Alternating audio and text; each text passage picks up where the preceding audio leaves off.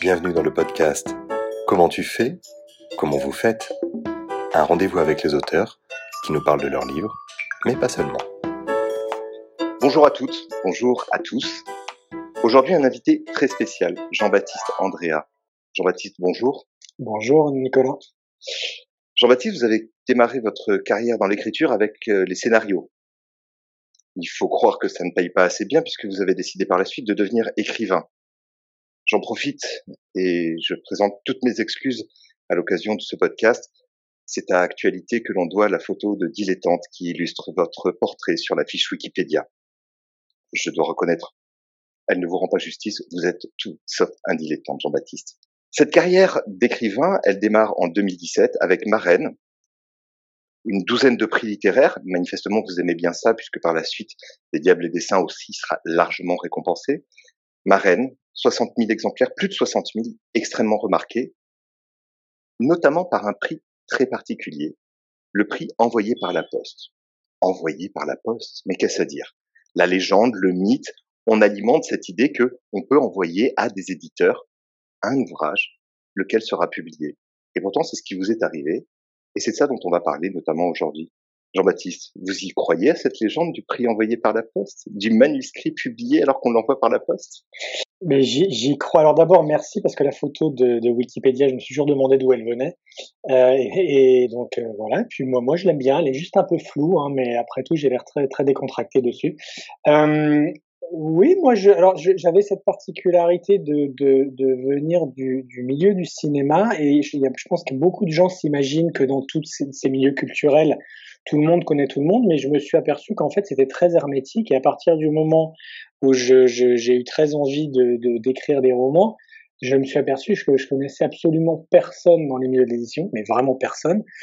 Et alors que j'étais gros lecteur, je ne connaissais même rien au milieu de l'édition. C'est-à-dire, je pensais que Folio était un éditeur par exemple. Je, je, voilà. Bah oui, pourtant j'en avais beaucoup. Je m'étais toujours dit bon bah les poches, je comprenais même pas que c'était pas des éditeurs. Enfin, tout, je connaissais rien. Je vous remercie de me mettre très à l'aise avec les éditeurs de livres de poche. non, non, mais j'ai tout compris maintenant. Reste le fait que je consommais beaucoup leurs livres. Hein. C'est la seule chose à retenir. Exactement. Armé de cette naïveté qui, est, qui a toujours été ma meilleure arme en fait, euh, je, je, pense c'est une des meilleures armes qu'on puisse avoir dans, dans, ces métiers. Je me suis dit, eh ben voilà, je vais l'envoyer à des gens qui ne me connaissent pas, qui n'ont jamais entendu parler de moi. Comme le disait euh, Olivier euh, d'Arvor, qui est le président du prix, euh, envoyé par la poste, qui des gens qui ne sont pas. Euh, c'est un prix pour les gens qui ne sont pas fils d'évêques. Ça m'a fait marrer quand il m'a dit ça. C'est un prix pour les gens qui n'ont pas de contact. Qui, enfin, voilà. Donc moi, je connaissais personne. Et voilà, oui, j'ai envoyé euh, mes manuscrits à tout le monde.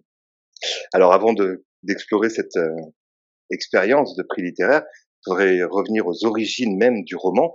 Vous avez accepté de faire avec nous un peu d'archéologie. En somme, je vais vous demander euh, de nous raconter votre première fois. ce, ce roman. Ah non, pas celle-là, l'autre. Oui, celle du roman. Merci d'avoir précisé. Aux euh... origines, comment le roman, naît, comment vous passez du scénario au roman finalement, du cinéma à cette envie tout d'un coup d'histoire écrite et non plus de narration audiovisuelle en fait, je, je, c'était la, la même chose. J'avais juste envie de raconter des histoires. Gamin, je voulais écrire. J'ai pris vers 16 ans le, village, le virage de la scène. J'ai fait aussi de la scène, du cinéma. Ça me paraissait sans doute plus glamour. Et puis après 20 ans dans ce milieu où j'ai, beaucoup appris, où j'ai connu des, des hauts et des bas, mais, mais dont je garde un, beau souvenir, j'ai senti que je heurtais un mur. Euh, on m'a notamment dit que ce que je faisais en me refusant un projet euh, qu'on m'avait d'ailleurs acheté, on avait payé l'option, euh, on m'a dit on n'arrive pas à le monter, euh, c'est trop original. Ce que d'ailleurs il n'était pas. Mais ça, ça m'a fait un gros choc en fait personnel puisque je me suis dit bon, c'est déjà des métiers où on gagne difficilement sa vie, euh, c'est des métiers d'attente, c'est des métiers de grande frustration et des moments de joie très intenses et très brefs. Mais si on, mais si on m'enlève la raison pour laquelle je me lève le matin, c'est-à-dire d'essayer de faire les choses un petit peu différemment, là, j'ai plus rien. Et je pensais depuis quatre ans à écrire un roman. J'avais très envie. J'avais une idée qui était une station-service et deux gamins. Et c'est tout. On va y venir. La différence entre le travail scénaristique et le travail de romancier, deux ouvrages de fiction finalement, euh, comment est-ce que vous abordez cette différence d'écriture Comment est-ce qu'on passe de l'un à l'autre en vérité? Je me, je me, suis posé cette question pendant quatre ans. Quand j'ai eu envie de passer au roman, je ne savais pas comment faire. Euh, je savais écrire un scénario, je savais pas écrire un roman. Un scénario, c'est bordé, c'est presque confortable. Et un roman, tout est permis. Euh, donc je, je, je, ne savais pas et tout d'un coup, c'est venu. De cette frustration a fait sauter un bouchon. Cette frustration vis-à-vis du cinéma, tout m'est apparu. La voix d'un personnage. En fait, c'est juste d'écouter la voix de l'histoire et de la suivre et de la mettre sur le papier. Chaque histoire a une voix. C'est pour ça que chaque livre est toujours un peu différent, même si c'est le même auteur, parce que c'est la rencontre d'un auteur de ses thèmes, de ses obsessions et de la voix qui est propre à l'histoire. Donc, à partir du moment où j'ai entendu cette voix, ça m'a paru euh, plus facile, même si ça l'est pas du tout. L'expérience de scénariste, l'expérience de réalisateur, que vous a-t-elle apporté dans la conception, dans la narration et dans l'écriture Ça m'a beaucoup apporté parce que moi je venais de l'école du cinéma américain puisque j'ai été un petit peu dégagé vers les États-Unis au début de ma carrière. Euh, là encore une nouvelle fois, le, le CNC m'avait dit, qui finance le cinéma français, m'avait dit votre univers n'est pas très français. Donc ça c'était le premier gros choc de ma, de ma carrière.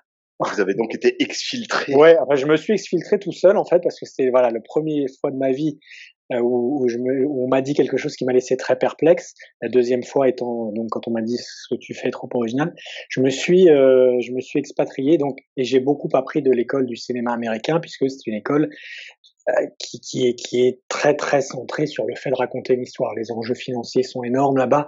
Il s'agit pas de, de, de, de ne pas raconter d'histoire. En fait, c'est fondamental, même dans le cinéma indépendant. Et donc, j'ai appris ça, et puis c'était mon désir, moi, en tant que lecteur, qu'on me raconte des histoires, hein, tout bêtement, et en tant que, que, que, que spectateur, j'ai envie qu'on me raconte des histoires. Donc ça, c'est quelque chose que j'ai que j'ai développé et travaillé là-bas, et c'est quelque chose qui est essentiel pour moi en littérature. La, ma première préoccupation est est-ce que j'ai quelque chose à raconter? Je suis pas là pour euh, faire des jolies phrases ou des choses comme ça. J'ai même envie de dire que je m'en préoccupe même pas. C'est là que l'histoire nous aide. C'est là que l'histoire qui a sa voix génère le style. Moi, mon job, ce que je peux contrôler beaucoup mieux, c'est qu'est-ce que je raconte. Et cette notion de raconter une histoire, ça me vient, je l'ai appris dans le cinéma. Enfin, je l'ai développé dans le cinéma. Avec Marraine, vous racontez l'histoire d'une rencontre dans un endroit qui est presque un huis clos, des montagnes. Alors un huis clos immense, certes, mais des montagnes tout de même la rencontre entre un jeune garçon et une femme mystérieuse, marraine, celle qui sera appelée marraine. Je veux pas verser dans la métalittérature, mais si on cherche une mise en abîme, ce jeune garçon serait-il Jean-Baptiste Andrea? Cette reine serait-elle la littérature?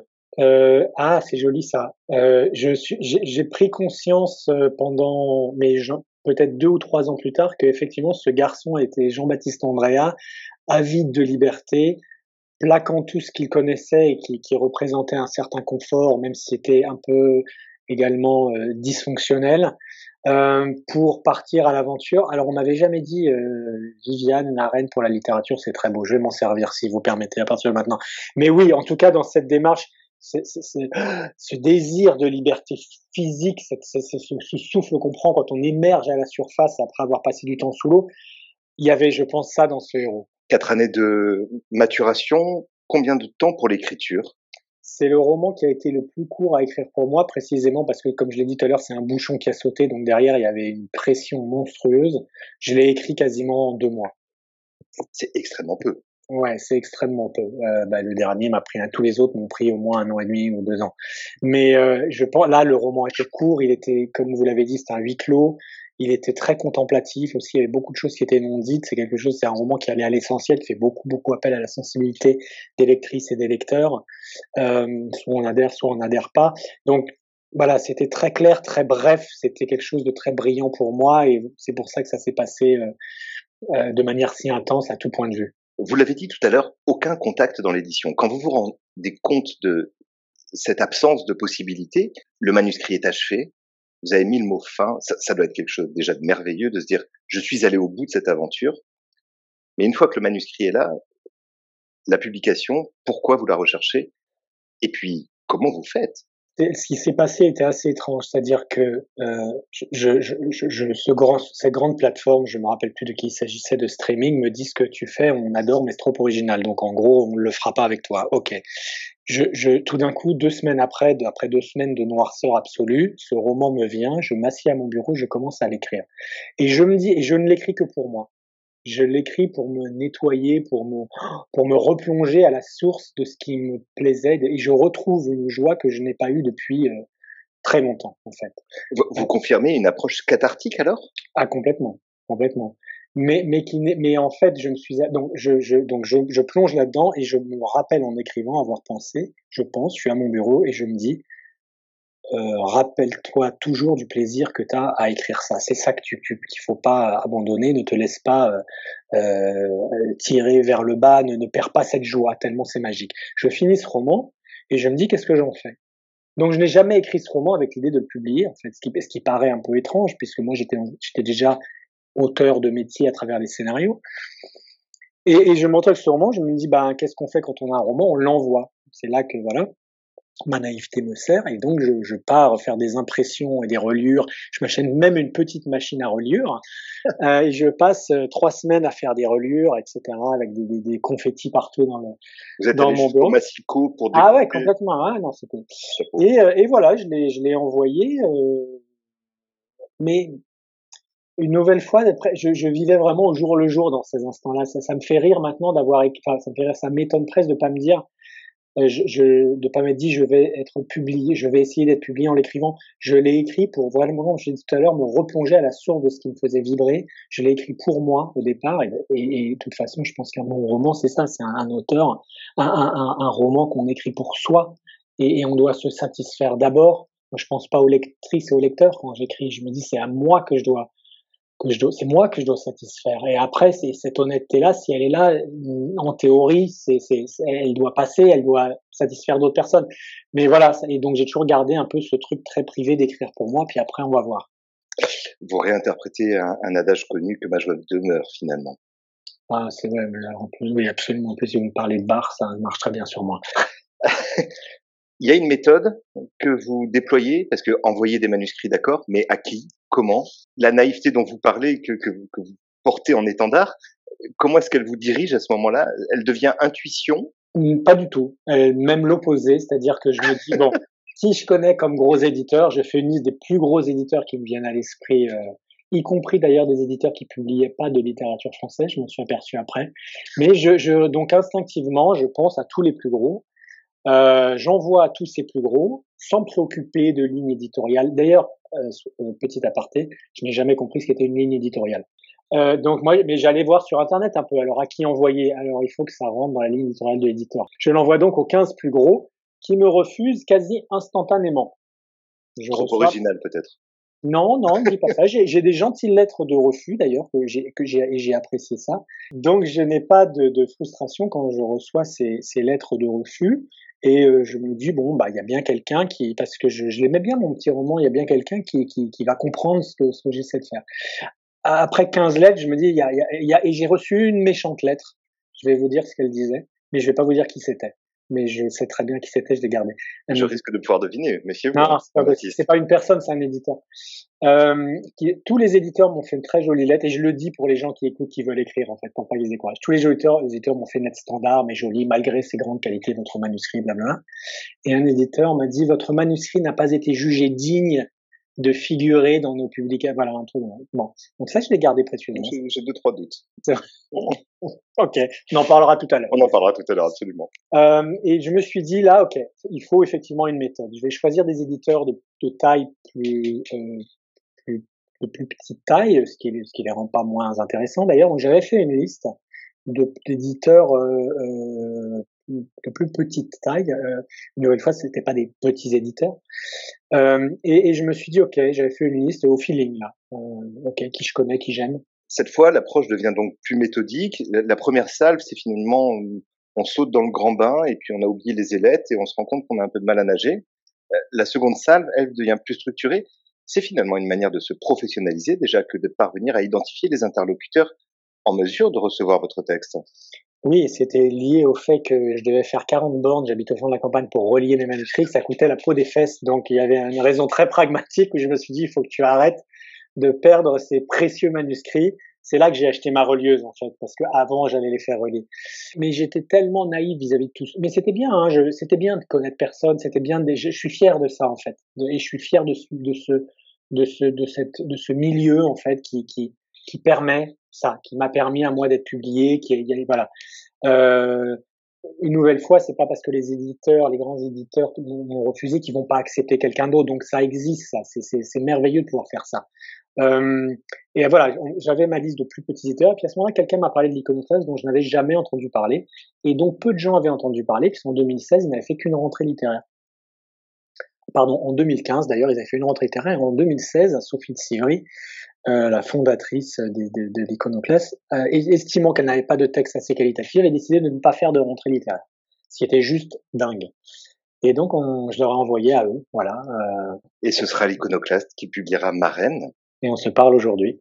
Et on se parle aujourd'hui, entre-temps, des prix à foison, et je reviens sur ce prix-là, le prix envoyé par la Poste, qui fait partie des tout premiers prix de la saison d'automne, alors qu'il n'est pas dans le grand quatuor euh, d'Alexandrie façon Goncourt, Renaudot, Femina et Interallié, euh, ou d'autres demeurant. Mais ce premier prix, quelle est sa valeur aujourd'hui, on, est en 2023, six ans plus tard, vous avez eu toute cette démarche, l'ouvrage pour moi, et puis finalement, je tente, en me trompant, c'est le, grand système Beckett, essayer, rater, rater mieux. C'est symboliquement c'est très fort parce qu'en fait c'est vraiment la première validation extérieure qu'on reçoit. Alors on va dire la première c'est c'est bien sûr mon éditrice, mais avec Sophie il y a, un clic qui s'est fait, une sorte de, de de, de, relations incroyables qu'on avait puisqu'elle nous a quittés récemment. Euh, et donc euh, comme un comme comme je pense moi je, comme beaucoup d'auteurs je suis j'hésite entre la certitude absolue et le doute euh, le, plus dévastateur euh, une, une, fois quand Sophie m'a dit j'adore ce manuscrit je, je, je tu vas voir, je on va en faire quelque chose, je vais le porter euh, là aux, aux, aux lectrices, aux lecteurs.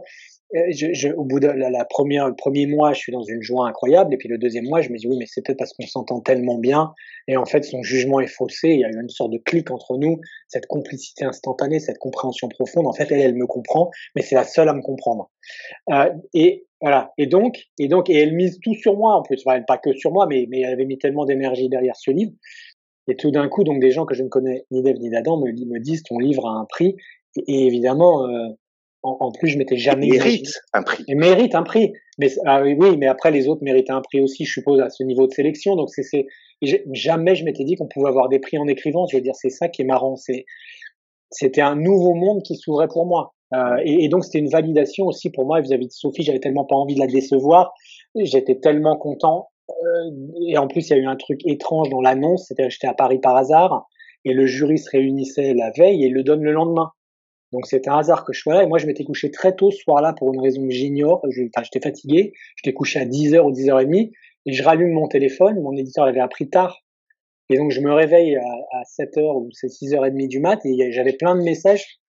Et je me dis, mais c'est pas possible. Comment ça se fait pour... Je comprenais pas ce qui se passait. C'était un moment dont je me rappelle encore. Alors entre certitude totale et doute abyssal, on reviendra sur votre problème entre Pascal et Descartes dans un autre entretien. En revanche, la symbolique de ce prix envoyé par la Poste, ça conforte dans l'idée que tout ce travail fourni dans l'écriture, dans la démarche de cette première salle, de cette seconde salle, tout ça est aussi récompensé. La naïveté peut-être, l'opiniâtreté surtout. Bien sûr, bien sûr. Non, mais bien sûr. Et puis c'est une façon aussi de rentrer dans ce milieu fascinant de l'édition tout d'un coup par une porte un petit peu plus grande que voilà que celle qu'on essaie d'emprunter. D'habitude, on essaie de rentrer par les terriers. Voilà, c'est moi ça a toujours été ça. Le cinéma, c'est pareil. Tout d'un coup, c'est vrai que ça vous donne une carte de visite euh, un, un, petit peu plus joli que le papier que vous aviez découpé en tirant la langue, euh, voilà, euh, et en en collant trois l'une sur l'autre pour que ça ait l'air de carton rigide. Ça, ça, voilà, ça vous crée quelque chose, on vous donne quelque chose qui, et, tout d'un coup le regard change un petit peu. C'est vrai que ces rentrées, on le sait tous, sont extrêmement compétitives, surtout pour les primo-romanciers. On est dans un pays où il y a beaucoup de bienveillance vis-à-vis des primo-romanciers, ça c'est quelque chose de formidable. Il y a beaucoup d'attention, mais comme il y a aussi beaucoup de primo-romanciers et de premiers romans, on a tous besoin d'un signe, en fait, d'un petit signe, un article ou, un prix comme ça encore mieux, qui fait que dans le milieu, les gens commencent à faire attention, puisque on sait que sur les, euh, je sais pas, 100 romans, premier roman d'une rentrée, il va y en avoir en fait une petite dizaine qui ont euh, une attention euh, braquée, l'attention braquée sur eux. Et ça, c'est ce qui a c'est ce qui m'a permis, je pense, en bonne partie, euh, voilà, d'être un petit peu remarqué. Je dis un petit peu, mais je pense que c'est pas mal remarqué. Alors depuis Marraine, il y a eu deux autres romans. Euh, J'ai une petite question annexe. Aujourd'hui, ces éditeurs à qui vous aviez adressé votre premier manuscrit, ces grands éditeurs, ils tentent de vous reconquérir, se rendent compte qu'ils ont peut-être fait erreur en refusant l'ouvrage? Oui, mais enfin, on s'entend bien. Je veux dire, c'est c'est, pas. Je, moi, je pense tout simplement en fait que les personnes qui me parlent aujourd'hui ne sont pas les personnes qui qui m'ont lu. Ça, a dû arriver. Je suis un stagiaire euh, submergé, donc j'ai aucun souci avec ça. Euh, en plus, ils savent que je suis très euh, loyal et très attaché à l'iconoclaste. Donc, euh, mais non, non, mais je l'ai dit, il y a vraiment aucune frustration et je m'entends très bien. C'est pour ça que j'aime beaucoup ce milieu. Je m'entends très bien avec beaucoup, beaucoup, beaucoup de monde. Euh, je, je, et je, je, le seul que je prendrais très mal, c'est l'éditeur dont je vous parle pas, mais qui est pas un, un très grand éditeur de littérature, donc il y a, y a pas, il y a pas de problème. finalement, vous, êtes, vous en êtes bien sorti. Ouais. Rentrée littéraire 2023, on va faire un tout petit peu de prospective puisque publiez un nouveau roman, le quatrième, Veillez sur elle. Grazie mille per l'Italia. Pourquoi partir en Italie? Je vais pas raconter l'ensemble de l'ouvrage, je vais juste dire ça se déroule en Italie. Il y a un tropisme cette fois pour profond. Il y avait quelque chose autour de l'enfance dans les précédents ouvrages. Cette fois, c'est l'Italie. Vous êtes reparti sur une trilogie italienne. Vous êtes reparti sur. Dites-moi pourquoi l'Italie? Euh, j'avais déjà envie de quelque chose de plus romanesque que ce que j'ai fait jusqu'à présent. Qui, dans ce que j'ai fait jusqu'à présent, euh, intentionnellement d'ailleurs, j'avais toujours l'héritage du cinéma où, paradoxalement, j'ai voulu échapper aux contraintes du cinéma, les contraintes financières, tout coûte cher et donc euh, euh autant passer en littérature où rien ne coûte, on peut écrire ce qu'on veut, mais j'ai quand les même effets spéciaux en littérature, c'est connu, un coûte très peu cher. voilà, et les époques et les costumes, etc. Et mais paradoxalement, j'ai quand même gardé pour déployer lentement mes petites ailes l'idée, ce que vous avez dit tout à l'heure, l'idée de huis clos, par exemple, donc euh, euh Marraine, même 100 millions d'années un jour qui se passe sur un glacier, et des Diables et des Saints qui se passe sur un orphelinat, toujours garder et toujours et on a et un nombre de personnages limité en augmentant à chaque fois un petit peu et la surface du décor et le nombre de personnages. ayant fait mes armes là-dessus, je, je, là j'ai eu envie qu'il n'y ait plus de limites. Euh, j'ai pas eu envie de délirer pour autant, hein, euh, mais euh, j'ai voilà, j'ai eu envie de de, de, de grands romanesques. L'Italie, c'est un pays que j'associe à ça. Euh, d'abord parce que c'est le pays de mes ancêtres. Euh, c'est le pays du beau. C'est, le pays. Euh, enfin, c'est un pays qui m'a toujours fasciné. J'ai grandi pas loin. Moi, je vis sur, je vis à 50 km de l'Italie. c'est, un pays qui m'a toujours fasciné. J'ai toujours très très envie de, d'écrire sur l'Italie, tout en me disant est-ce que j'ai le droit? c'est une question que je me pose beaucoup. La légitimité. Ouais, la légitimité. Je suis pas italien. Est-ce que j'ai le droit? Puis après, je me suis dit, eh ben, je m'en fous si Laurent Godet il a le droit euh, euh et qu'il le fait si bien, je vais essayer aussi. Voilà. Euh, non, mais c'est une de mes idoles, Godet. Non, mais ça fait aussi partie du fait de se demander est-ce que j'ai le droit? Si j'ai sur l'Italie, j'ai pas intérêt à écrire moins bien que lui sur l'Italie. Et ça, c'est pas à moi de dire si je l'ai fait ou pas, mais c'est un mec que j'adore. C'est pour moi un des plus grands auteurs français. Donc ça faisait partie de toutes ces interrogations dans est-ce que j'ai le droit? Et puis oui, je me suis dit, euh, comme souvent quand je me pose la question, je finis par me dire le droit, je le prends. Et voilà, je me suis permis d'écrire sur l'Italie et puis je me suis senti euh, chez moi tout de suite. En fait, c'est un pays qui m'a appris beaucoup de choses dans, mon enfance. Mmh. Allez.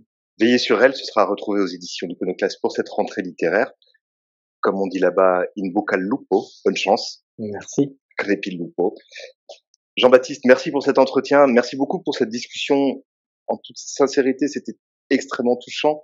Euh, ça, ça, rejoint finalement cette émotion et, et, et, ce récit captivant que vous en faites euh, de Marraine dans la manière dont vous avez traversé cette euh, époque, ce passage et finalement ce grand bouleversement.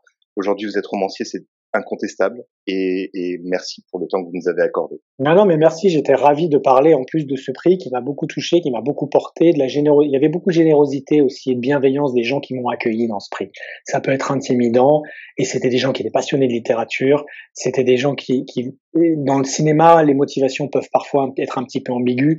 Là, il n'y avait, pas de doute sur les motivations. En fait, ce qui me, ce qui, ce qui m'a donné beaucoup de confiance aussi en moi, je, je, si, si ces gens-là me disaient ton texte, on l'aime, je me suis dit bon bah il est peut-être digne d'amour à d'autres personnes que, que de moi, et donc c'est chouette, et donc j'ai voilà, j'ai envie de continuer.